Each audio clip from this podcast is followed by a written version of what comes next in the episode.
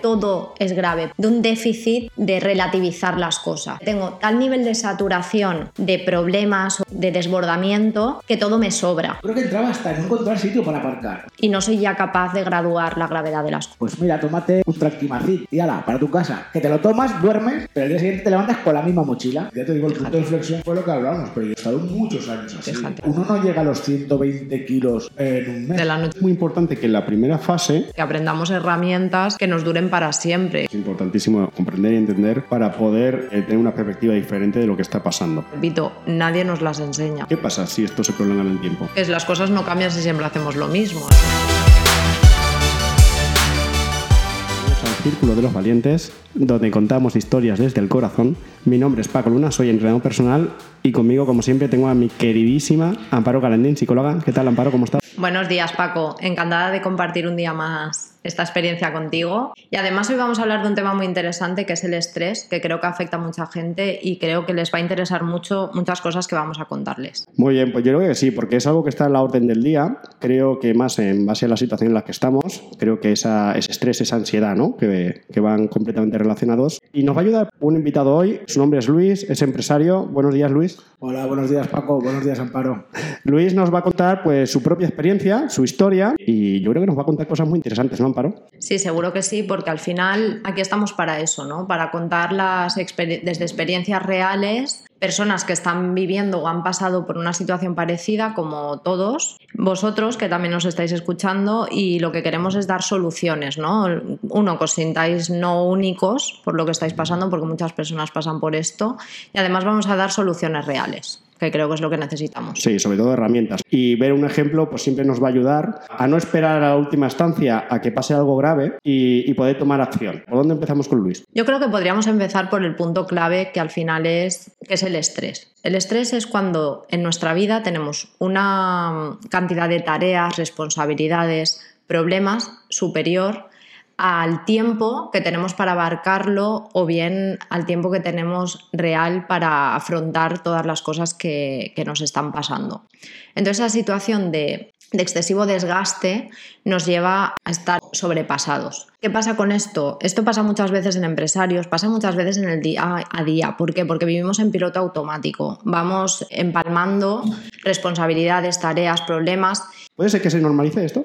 Sí, sí, muchísima gente vive en piloto automático normalizando una situación de, de estar desbordado cuando realmente es súper insano, por, también no solamente a nivel práctico, ¿no? sino también a nivel interno, porque al final lo psicológico hablamos muchas veces de que es algo abstracto, pero realmente a nivel químico también hay un desgaste. Entonces esta situación genera pues eso, es un desgaste mayor en nosotros que nos desequilibra. Entonces ahí entraría un poco Luis. ¿A ti te pasa un poco parecido a lo que estamos hablando? Estás describiéndolo perfectamente. Eh, llegas un momento que no sabes ni cómo ni cuándo, no puedes más. Simplemente no puedes más y no sabes muy bien lo que te está pasando porque nunca te había pasado. Sí que vas notando un cierto desgaste el día al día, pero llega un momento que eh, haces un clic y no sabes si tienes que ir para adelante o para atrás o cómo buscar ayuda o cómo hacerlo. Y ahora mirando un poco atrás, ¿tú sí que sientes que había un exceso de tareas, de vivir en piloto automático, de falta de autocuidado?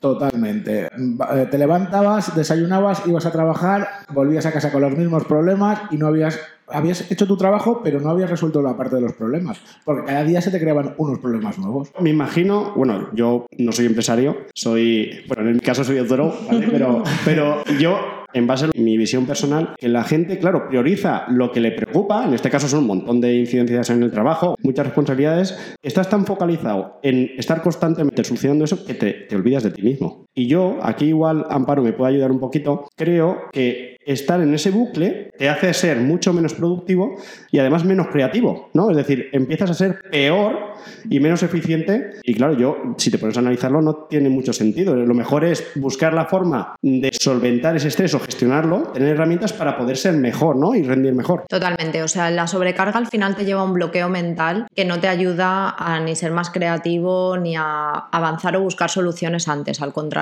¿no? A veces pensamos que tener muchos frentes abiertos eh, o el ser mujer o hombre orquesta es algo positivo, pero realmente no es así porque eres como mucho menos eficaz. No llegas al, a un mejor resultado, al contrario. Claro, yo, hombre, me imagino que como todo proyecto, emprendimiento y demás, uno tiene que ser un mejor que está para empezar a, a, moverse. Pero conforme uno vaya avanzando, tiene que empezar a delegar porque esto en el tiempo no va a durar. Pero fíjate, Paco, desde el principio incluso tú puedes equilibrar un poco tu balanza. Es decir, siempre en un día hay tiempo para todo, si te organizas bien. Justo era lo que mientras estabais hablando estaba pensando, ¿no? Es decir, el problema aquí o en el estrés muchas veces es el tema de las prioridades. No sabemos gestionar bien nuestro tiempo, no sabemos delimitar cuáles son cosas prioritarias y cuáles no. Eh, metemos todo en el mismo saco cuando realmente no es así. Todos nos hemos dado cuenta, como bien dice Amparo, o la mayoría, que no puedes llegar a todo. Hay que priorizar. ¿Qué sistema utilizo yo para priorizar? Cada tarea que me organizo o planifico, analizo dónde me va a llevar. ¿Me va a llevar a los objetivos que tengo a medio largo plazo? Lo incluyo. ¿Que no? Pues lo dejo como una tarea secundaria. Luis. Lo que estaba hablando justamente ahora Amparo, el tema de los problemas, que los metemos todos en el mismo saco, eh, me siento muy identificado porque realmente ahora desde fuera y desde otra perspectiva que he conseguido, gracias sobre todo a ti, al entrenamiento y a la ayuda de Amparo también, que tú decías que eran problemas vitales y realmente son problemas problemillas. Lo que pasa es que cuando estás en, en la vorágine del trabajo, el estrés y sobre todo en estos tiempos de pandemia, yo pienso que el que esté pasando por lo que yo pasaba y encima con la pandemia debe de estar... Volviendo un poco al tema del estrés, ya como tú empezaste con todo esto, con lo que estás diciendo justo, ¿no? ¿Qué metías como ese mismo saco que te pudo llevar a esa sobrecarga un día Eh, al final? Vamos, yo, yo creo que entraba hasta en no encontrar sitio para aparcar. O sea, era una cosa, te generaba estrés absolutamente todo. Es decir, eh, tengo una empresa, me pagan, tengo estrés porque quiero vender más. No me pagan, eh, tengo que meter al juzgado a gente porque no me paga y me bajan un estrés. Tengo unos gastos. Y luego, obviamente, te lo llevas a casa también y tienes problemas con tu pareja, con tus hijos. Es todo, todo te genera estrés. Sí, que algunos eran problemas reales, algunos no. Y mira, me gustaría decir que por qué pasa eso, ¿vale? Eh, cuando estamos eh, eh, con unos niveles altos de estrés, de ansiedad, el cortisol está alto y eso lo, lo que nos hace es estar en un estado de hipervigilancia y de, una, de un déficit de relativizar las cosas, ¿vale? Todo es grave. ¿Por qué? Porque tengo tal nivel de saturación de problemas o de, de desbordamiento que todo me sobra y no soy ya capaz de graduar la gravedad de las cosas. Correcto, sí, yo, yo lo veo así, es como el vaso que lo vas llenando y la gotita, por pequeña que sea, se desborda el vaso, sí. Bueno, por eso yo, eh, por ejemplo, en mi caso, en mi experiencia, me vino muy bien, muy bien, eh, por ejemplo, ponerme en manos de profesionales, sobre todo el primer cambio a nivel físico para poder, eh, para poder cambiar yo interiormente, es decir, a través del deporte, en este caso con Paco, que es un gran entrenador. No, vale, no está feo que lo diga yo, pero es verdad. El Paco, Gracias. llamarás descuento, pero bueno. Eh, a través de, de él empecé a mejorar físicamente. De hecho, el cambio, bueno, Paco lo dirá, es brutal en cuanto a nivel físico, pero lo importante es lo que me hizo cambiar por dentro. Es decir, eh, yo utilicé el deporte como una herramienta para empezar un cambio muy bien cuando empecé sin saber qué tipo de cambio buscaba, sabía que lo que estaba haciendo no lo quería. Entonces empecé a buscar un cambio eh, ahí, y a través de Paco empecé a darme cuenta de que el verdadero cambio lo tenía que hacer por dentro. Y es, es lo que tú dices, el nivel de cortisol y tal.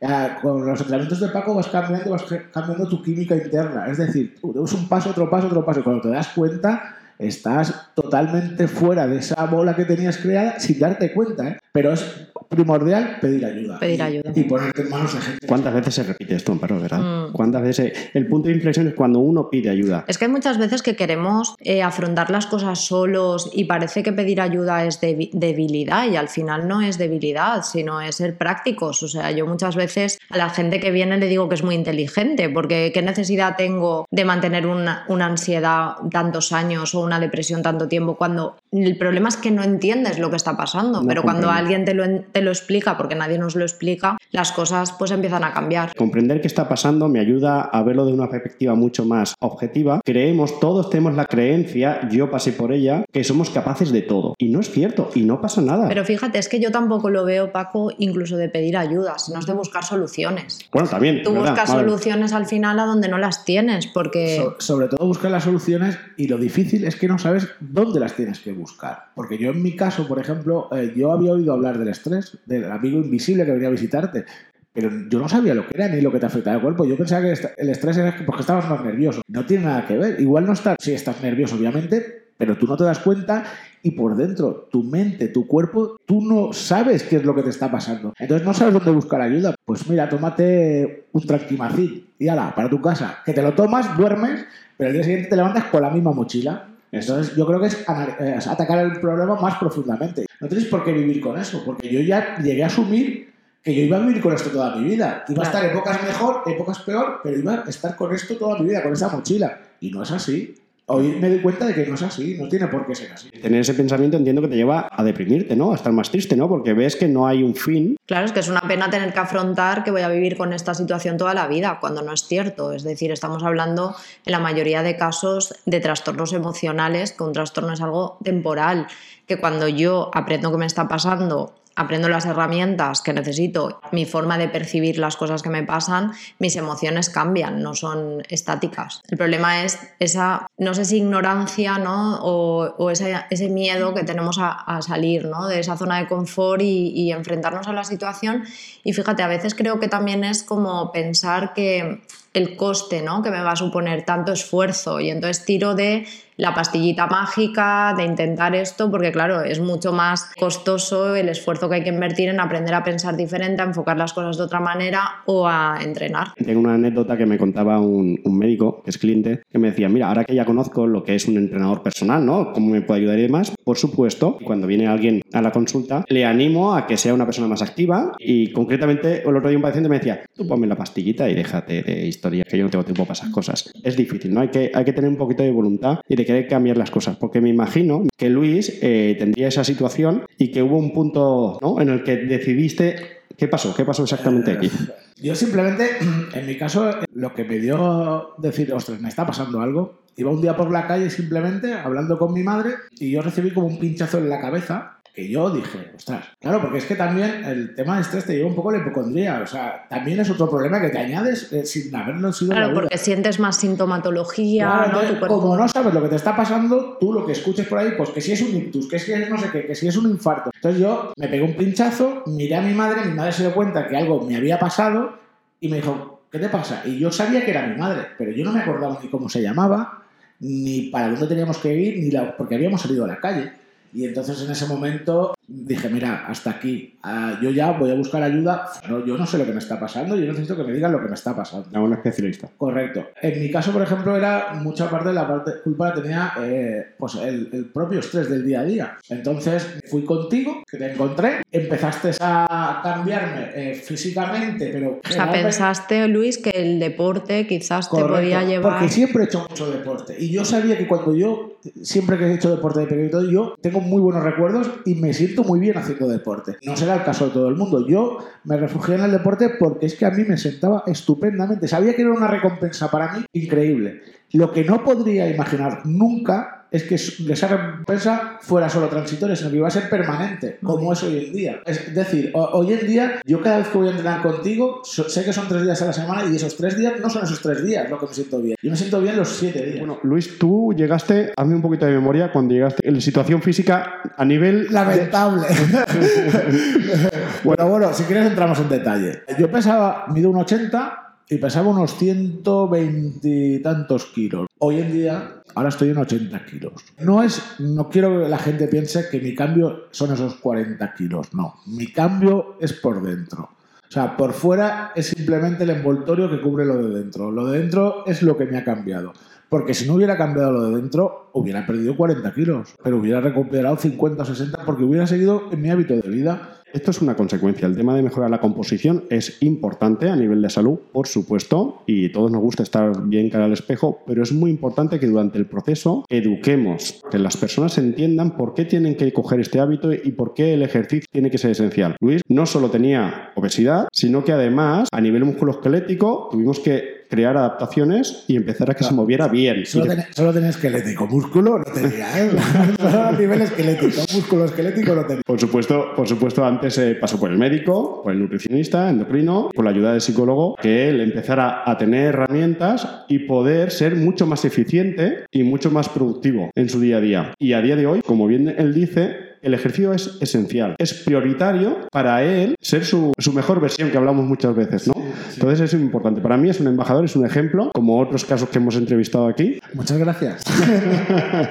Porque además del deporte, Luis, ¿qué otras actividades, cosas han cambiado que te ayudan a, a estar bien ahora? Mira, eh, pues me ha cambiado de que cuando tú estás en el punto que estabas, te quedas en casa, en el sofá, sentado, te abres algo para comer, pasas del dulce al salado sin ningún ton ni son, o sea, es una cosa, pero que no te das cuenta, realmente no comes ni por hambre, es que es, no sé, pues ansiedad pura.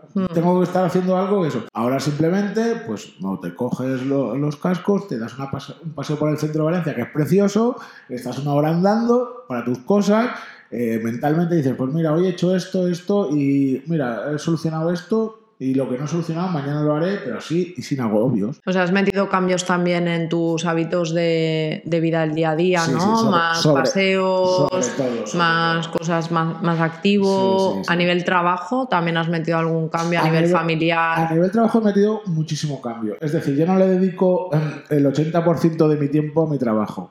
Le dedico un 50%. Al final del año mm, yo mm, gano lo mismo y vivo igual. Es decir, no me merece la pena eh, meterle tantas horas a un trabajo cuando con la mitad de horas siendo más eficiente. Pero claro, volvemos a lo mismo. ¿Por qué soy más eficiente?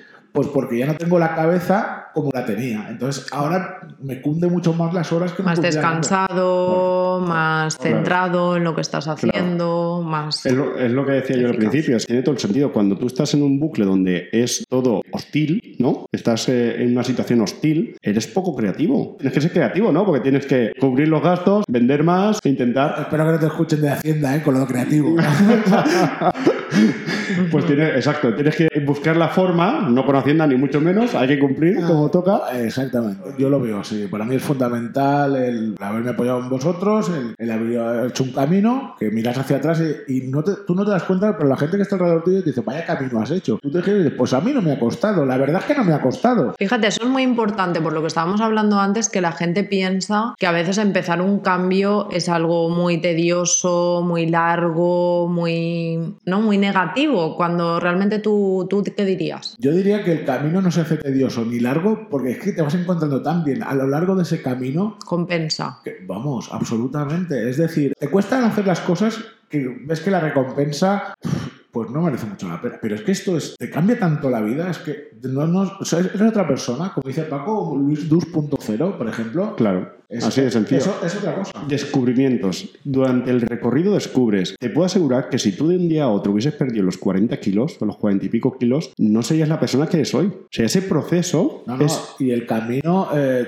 tiene, vamos, es maravilloso. Es decir, el final es estupendo, pero el camino es maravilloso. Quizá lo que cuesta es al principio, ¿no? Que yo siempre lo explico con la metáfora de un coche en doble fila, ¿no? Un coche en doble fila, cuando tú lo quieres empezar a mover, tienes que crear más esfuerzo, ¿no? Y entonces ese primer momento quizás es, es el que cuesta más, Eh. pero una vez el coche está en movimiento, con un dedito lo puedes mover. Sí. ¿Por qué? Porque ya está, ya ha roto esa inercia, ¿no? En la que estábamos metidos. Sí, siguiendo tu analogía, yo creo que el- el empujar el coche primero es buscar la ayuda. Claro, porque entre Claro. dos el coche se empujará mucho mejor que tú solo. Ah, mira, puede ser, claro, claro que sí. Tener en cuenta que Luis cuando empezó, o cualquiera de... El primer impacto, los primeros semanas, meses, eh, está con la motivación, pero luego se relaja un poquito, por eso es muy importante que en la primera fase, cuando uno empieza a hacer cosas, creamos unos pilares, cómo nos va a beneficiar el ejercicio, porque al final todos vienen por el hecho de, en este caso de Luis no, pero por el tema estético. Está muy bien, es una motivación extra. Pero si vas entendiendo cómo influye de forma directa en el presente el ejercicio en tu vida, empiezas a, crear ese hábito, crear esa adherencia que es fundamental. ¿Que entrenas a lo loco? Pues bueno, pues te vas a arriesgar a que a medio plazo tengas un problema, ¿no? Alguna lesión. Pero que lo más importante es ser constante, como todo en la vida. Sí, la perseverancia al final y sobre todo lo que estamos diciendo, ¿no? El primer paso es el que cuesta, vamos a romperlo, pero sobre todo es el crear un cambio de hábitos, ¿no? Para siempre, ¿no? Yo siempre digo esto, o sea, yo no, no me gusta trabajar con alguien para pasar este momento temporal, emocional, transitorio, sino yo quiero conseguir aprender, que aprendamos herramientas que nos duren para siempre, que, porque la vida es muy larga, no sabemos lo que va a venir y al final lo que tenemos es que entrenarnos para ella, ¿no? Con habilidades que nos sirvan para siempre, tanto deportivas como nutricionales como psicológicas. Exacto. Además, que no creéis que Luis es happy todo, todo, ¿no? no. Tiene semanas mejores, semanas peores, semanas que se nos complica el tema de entrenar y semanas que tenemos más facilidad. Nos adaptamos a las circunstancias y actuamos en base a lo que hemos aprendido durante el camino. Sí, al final el entrenamiento yo lo veo como una cosa más de la vida. Oye, hoy no puedo ir, mañana no puedo ir, cosas de estas. Y bueno, pues las vas superando, igual Exacto. que los problemas del día. Ya está. En Igual eso que- yo creo que es muy importante el saber ser flexible y adaptarse a, a las circunstancias, ¿no? Que a veces también empezamos con un entrenamiento o con lo que sea y vamos como ahí a tumba abierta, como a tope y en verdad a veces no cabe, ¿no? Pues Sí. si no cabe te adaptas. Sí, es decir, sí, igual un día puedes correr una hora y otro día puedes correr Correcto. 15 Es que yo minutos. que- ¿Y qué le podríamos decir, Luis, a alguien que a lo mejor no tenga, se encuentre como en el pozo, por decirlo de alguna forma, ¿no? Muy hundido, sin, desesperanzado, no sabiendo por dónde tirar y quizás vea eso como negativo, ¿sabes? Vea este esfuerzo como negativo. ¿Qué le podrías decir? Le podría decir, desde mi punto de vista, que no se deje llegar hasta el fondo del todo, que donde esté, en el nivel que esté, que pida ayuda, porque es mucho más fácil ayudar a una persona que no haya tocado el fondo que que la haya tocado. Yo he tenido la suerte, gracias a Paco y a vosotros, de, no llegar a tocar el fondo absoluto, pero hay gente que lo tocará. Y no hace falta llegar al nivel que yo estaba. El deporte, hablar contigo y, todo, es, yo creo que cualquier persona en cualquier condición lo puede hacer. No hace falta estar hundido No, no, es que lo más inteligente, además, yo cuando alguien viene a terapia, no, mira, es que yo llevo dos meses con ansiedad, yo, vamos, mi primera frase es, eres súper inteligente. ¿Por Porque no has dejado que eso se prolongue en el tiempo. Perfecto, o sea, llevo dos meses regular, ¿qué necesidad tengo, no, de, de pasar más tiempo? Cuando te van a explicar, porque en una consulta de psicólogo a veces pensamos que allí voy a desahogarme, no, voy a aprender herramientas y al final desde la primera sesión vas a entender por qué tienes ansiedad. Te voy a explicar el por qué entras en el bucle de la tristeza y vas a entender que has estado haciendo mal. Entonces esa toma de conciencia ya ayuda a que tus pensamientos empiecen a cambiar y a que tus emociones cambien. Yo lo digo muchas veces, ¿no? O sea, nuestro estado de ánimo no es por el Espíritu Santo, sino es por cómo enfocamos las cosas. Y- una, una pregunta, Amparo, para ti. ¿Qué pasa si esto se prolonga en el tiempo? A ver, la realidad es que no es que hay un punto de no retorno, ¿vale? O sea, el primer mensaje es el esperanzador de decir, no, se puede solucionar. Porque muchas personas dicen, "Ay, es que yo llevo ya mucho tiempo así, ¿no? Y esto no va a tener solución, ¿no? Eso no es cierto. Al final se puede solucionar. Pero siempre, sobre todo es por la persona, ¿no? ¿Para qué aguantar tanto malestar o tanto sufrimiento o tanto estrés o estar sometiendo tanto a tu cuerpo a una hipervigilancia cuando realmente lo puedes solventar antes? Entonces, al final, no hay que resignarse, sino hay que intentar, pues eso, ir al profesional para que te ayude a aprender esas herramientas que en este momento te faltan, porque repito, nadie nos las enseña. Es importantísimo comprender y entender para poder eh, tener una perspectiva diferente de lo que está pasando. Y por último, ¿qué le dirías, Luis, a una persona que esté pasando por un punto parecido? ¿Qué le dirías? Que sería un poco lo que le dirías al Luis de antes. Todo, todo tiene solución. Que no te creas que lo que te estás pasando es único, ni eres especial porque te esté pasando, ni, ni lo vas a tener crónico para siempre. Es algo puntual en tu vida, pero con una ayuda. ¿A ti te costó mucho pedir ayuda? Que a mí me gusta más buscar las herramientas ¿no? Ah, sí. que te faltaban. A mí me costó varios años. Ya te digo, el punto Fíjate. de inflexión fue lo que hablamos, pero yo he estado muchos años así. Fíjate. Porque claro, uno no llega a los 120 kilos en un mes. De la noche a la mañana, está claro. Exactamente. Yo era una persona normal y hacía mucho deporte y de repente en tres o cuatro años me di cuenta de que algo no lo estaba haciendo bien. Claro, yo me imagino que al final es justo eso. Uno, si se, si se mira a sí mismo y ve que me sobra peso, que no estoy en forma, como decía en alguna entrevista que hemos hecho anteriormente, eh, no puedo ni agacharme a jugar con mis hijos ni pegar una carrera en el, parque. Cuando ves que empiezan tus capacidades eh, físicas eh, a estar limitadas, cuando te das cuenta que tu día siempre estás como a la defensiva, ¿no? Saltas enseguida. Esto no es lo normal, no debería de ser normal. Puedes estar cumpliendo con tus obligaciones y exigencias, pero si creas unos pilares que estoy seguro que ahora Luis nos va a ayudar, cuáles serían para él los pilares fundamentales para poder ser el Luis que soy, ¿vale? Va a mejorar, va a mejorar su vida sin, sin lugar a dudas. Yo tengo varios pilares. Uno es la familia, obviamente, pero el pilar que más me ha ayudado a salir de esta situación, en este caso, ha sido tú, a través del entrenamiento y del deporte. ¿De acuerdo? Entonces, para mí ha sido algo básico. Del ejercicio Para mí creo que es un eje, una herramienta que puede ayudar pues, a tomar mejores decisiones. Pero también creo que, en este caso, Amparo, los psicólogos hacen un trabajo. A mí me encanta porque consiguen que las personas reflexionen y se hagan las preguntas adecuadas para darle respuestas a la situación que están viviendo. Sí, porque desgraciadamente muchas veces no hacemos un trabajo interno. Es decir, no trabajamos en nuestro crecimiento personal, no nos paramos en ningún momento del día a decir, oye, ¿cómo me encuentro hoy? ¿Cómo estoy enfocando las cosas? ¿Voy por el camino que quiero? Eh, ¿Soy feliz? ¿No soy feliz? ¿Estoy en la relación que quiero? Entonces, al final en terapia, por lo menos, hablamos solamente de, ese tipo de cosas, ¿no? Entonces, esa autorreflexión de uno mismo ya va a ayudar, pero repito, al final no es solo venir ni a desahogarme ni a, ni autoconocerme, sino también a aprender herramientas que te van a ayudar pues, a entender mejor las cosas y a aprender a pensar diferente y a enfocar las cosas de forma distinta. Me parece que seguro que alguien de los que nos esté escuchando va a actuar con alguna de ellas, ¿no? Que hablábamos el otro día. Todas las herramientas valen, Paco. Al final es como está diciendo Luis muy bien, es estoy en una situación, hay una frase de Einstein que a mí me encanta y la repito mucho, que es las cosas no cambian si siempre hacemos lo mismo. Es decir, si yo estoy en esta situación, voy a seguir teniendo los mismos resultados. Mete un pequeño cambio. Fíjate, él está fomentando mucho ¿no? que, que acudan a, a profesionales ¿no? para aprender esas herramientas. Va a ser mucho más rápido, esto es como todo. Si yo quiero aprender fotografía sola, voy a tardar mucho más que si voy a un profesor que me, que me dé clase o a un curso. También se puede a, a veces salir solo, te va a faltar herramientas, pero bueno, se podría conseguir. Pero un pequeño cambio ya va, va a generar un cambio. Por lo menos no te quedes como estás. Eso Así sí que es el mensaje. Yo sé que, que si un empresario o cualquier persona que tenga muchas tareas durante el día, cuando escuche lo que le voy a decir, va a ser difícil, pero que pruebe. Que pruebe durante una semana a salir a dar un paseo, ¿verdad, Luis? Andar, que esto lo hablamos muchísimo aquí. Sal a dar un paseo por la mañana y verás la... Pero apúntalo en un papel, me refiero, cómo me siento la mañana que no he ido a dar el paseo y cómo me siento la mañana que sí que he ido a dar un paseo. Te puedo asegurar, vas a ser mejor y vas a ser mucho más productivo y además, darle la vuelta a esto y conseguir que en lugar de ser una situación hostil, empiece a ser un reto, ya no sea un problema, sea un reto, te puedo asegurar que la cosa va a cambiar mucho. Bueno, yo creo que algo, algo habremos ayudado y espero que sea así. Esperemos que alguno de vosotros os ayude a tomar acción, dar un pasito en vuestra vida a encontraros mejor y para nosotros es más que suficiente. Muchas gracias Luis por venir. Muchas gracias a vosotros. Un placer. Paro, un placer como siempre. Encantada siempre. Espero que nos escuchéis en el próximo podcast. Muchas gracias por estar ahí. Un abrazo a todos.